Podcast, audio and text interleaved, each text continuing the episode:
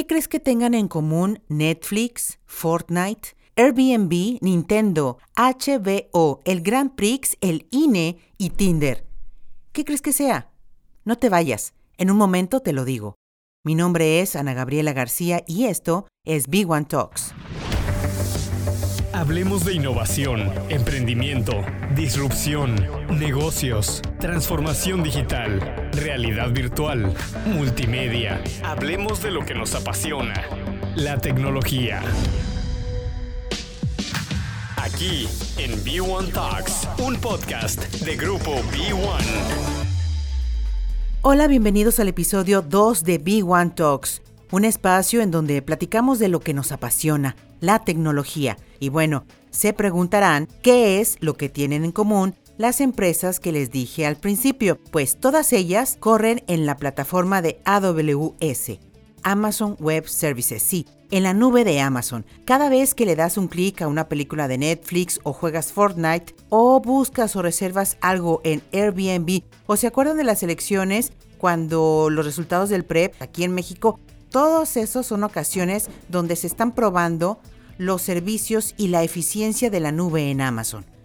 Algo que sigue consternando a los tradicionales en tecnologías de información, a los que tienen resistencia al cambio y se niegan a creer que algo tan abstracto tenga tantos beneficios para la empresa o la institución en la que estamos trabajando. Sí, eso es la nube, pero no hay nada por qué asustarse, al contrario, solo viene a mejorar nuestros procesos y sobre todo a ser más eficiente la entrega de nuestros productos y servicios en muchos aspectos. Déjenme les platico que según un informe de la consultora IDC para este año, más del 80% de las grandes empresas utilizarán entornos de cloud híbrida, este análisis refuerza la hipótesis de que existen mayores beneficios cuando se cuenta con una infraestructura de cloud computing que los clásicos centros informáticos con soluciones on-premise.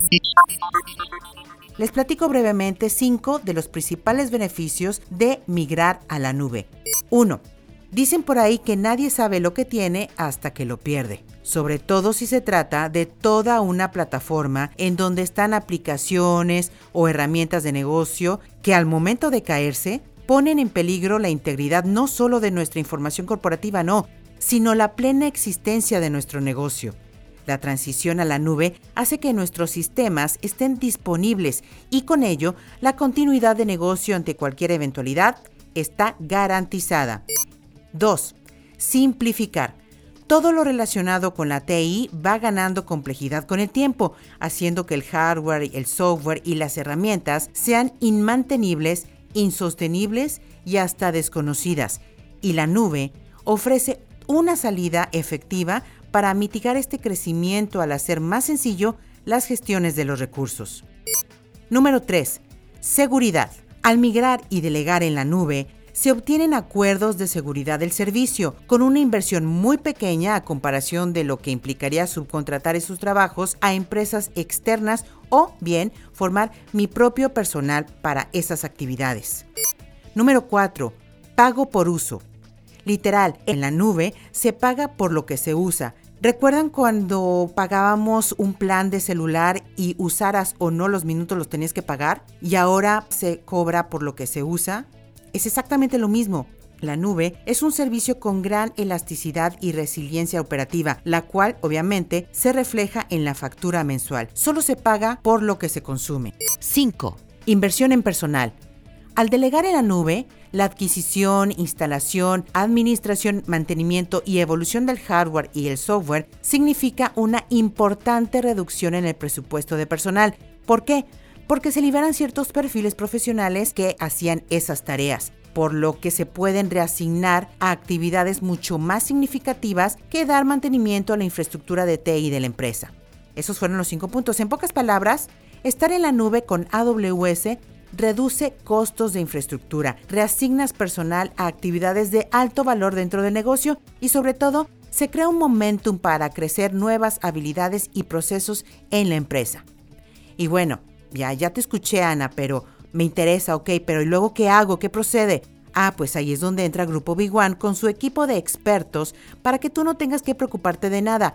Esa es nuestra tarea, ese es nuestro objetivo, hacer de tu transición algo instantáneo, literal un paseo por las nubes. Nuestros expertos están debidamente capacitados para poder asesorarte e incluso ver qué es lo que más te conviene en ese momento y establecer una estrategia a largo plazo para que al final tu infraestructura de TI, ya sea en nube híbrida o total, para las cuestiones más mínimas o bien cargas de trabajo críticas, sea lo más eficiente para cumplir con los objetivos de tu negocio a nivel tecnología.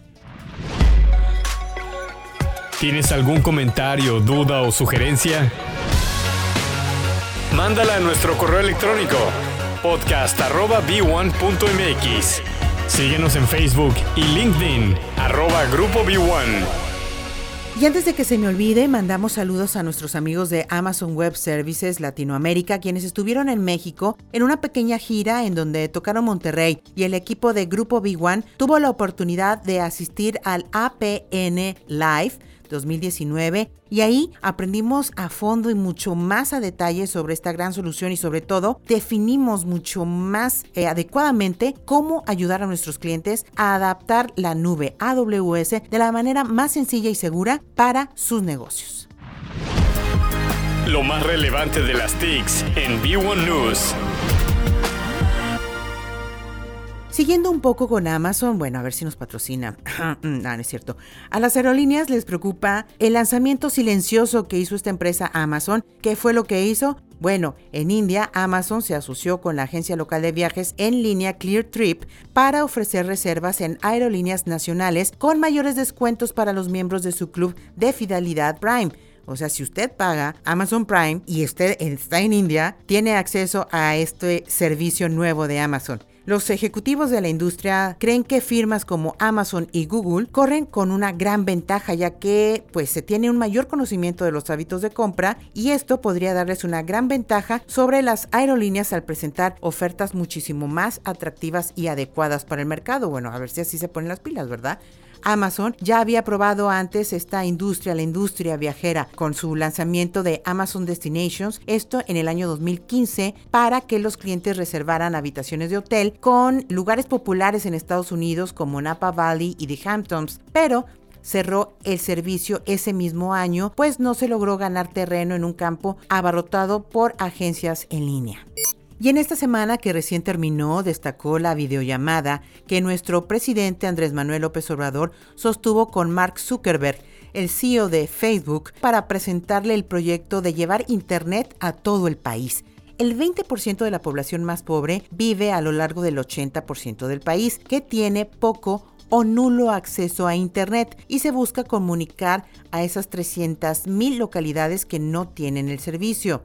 El presidente le dijo a Mark Zuckerberg que en México contamos con toda la red eléctrica que cubre el 95% del país y que se tiene la fibra óptica para poder comunicar a todo México le dijo que pues nos ayudaría para mejorar la comunicación, conexión, educación y salud, pero sobre todo se busca que sea de bajo costo y sin fines de lucro. Esto lo dijo el presidente Andrés Manuel López Obrador a Mark Zuckerberg. Además, también le comentó que, bueno, que nos importaba mucho su apoyo, por ello se requiere compartir el proyecto con Facebook. Le dijo, literal, si lo consideras importante, te invitamos a participar en asociación con el gobierno. Dijo, sería extraordinario que Facebook ayudara a mejorar la conectividad del país, sobre todo para el beneficio de los pobres. Literal, eso fue lo que le dijo Andrés Manuel López Obrador a Mark Zuckerberg. Pero bueno, vamos a ver, tiempo al tiempo. Y hablando de Facebook, bueno, pues confirmó los rumores al presentar esta semana su criptomoneda y dijo que su lanzamiento público será a principios del año próximo con aliados que incluyen a Uber, Visa, Mastercard y PayPal. Libra, que es como se llama la criptomoneda de Facebook, Libra, podría abrir las puertas de las compras en línea para millones de personas que no tienen acceso a cuentas bancarias y podría reducir el costo del envío de remesas internacionales. Pero el anuncio, pues como muchos saben, se da en una época en la que Facebook ya se encuentra bajo el microscopio debido a sus pobres antecedentes en materia de privacidad y su dominio en las redes sociales, las aplicaciones de mensajes y negocios relacionados. Obviamente, pues las reacciones no se hicieron esperar. El ministro de Finanzas de Francia, Bruno Le Maire, insistió en que solo los gobiernos pueden emitir monedas soberanas. Dijo que Facebook debe garantizar que Libra no perjudicará a los consumidores ni se utilizará en actividades ilegales. Rusia, por su parte, legalizará los activos digitales en dos semanas, pero no va a incluir la criptomoneda de Facebook. En tanto que el gobernador del Banco de Inglaterra, Mark Cartney, dijo que Facebook no puede esperar que su nueva moneda Libra se beneficie de la misma libertad sin regulaciones que ayudó a la compañía a alcanzar una posición dominante en las redes sociales. Y en México, Walmart y la aplicación de entrega de comestibles Corner Shop resolvieron dejar sin efecto el acuerdo para unir sus negocios tras la negativa de las autoridades mexicanas a la operación, es decir, lo cancelaron. Walmart pactó comprar la popular aplicación de celulares por 225 millones de dólares en un intento por aumentar su presencia en el mercado de comercio electrónico y mejorar su competencia con Amazon.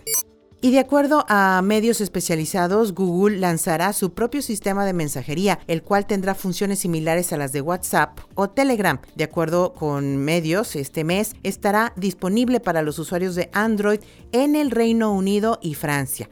Vamos a esperar a que llegue a México a ver qué tal. Síguenos en Facebook y LinkedIn, arroba Grupo B1. Sin duda, queda mucho en el tintero como siempre, así que no se pierdan la siguiente entrega de B1 Talks. Mi nombre es Ana Gabriela García y nos escuchamos en la próxima. Hasta aquí esta charla. Los esperamos en nuestra siguiente entrega de B1 Talks, un podcast de Grupo B1.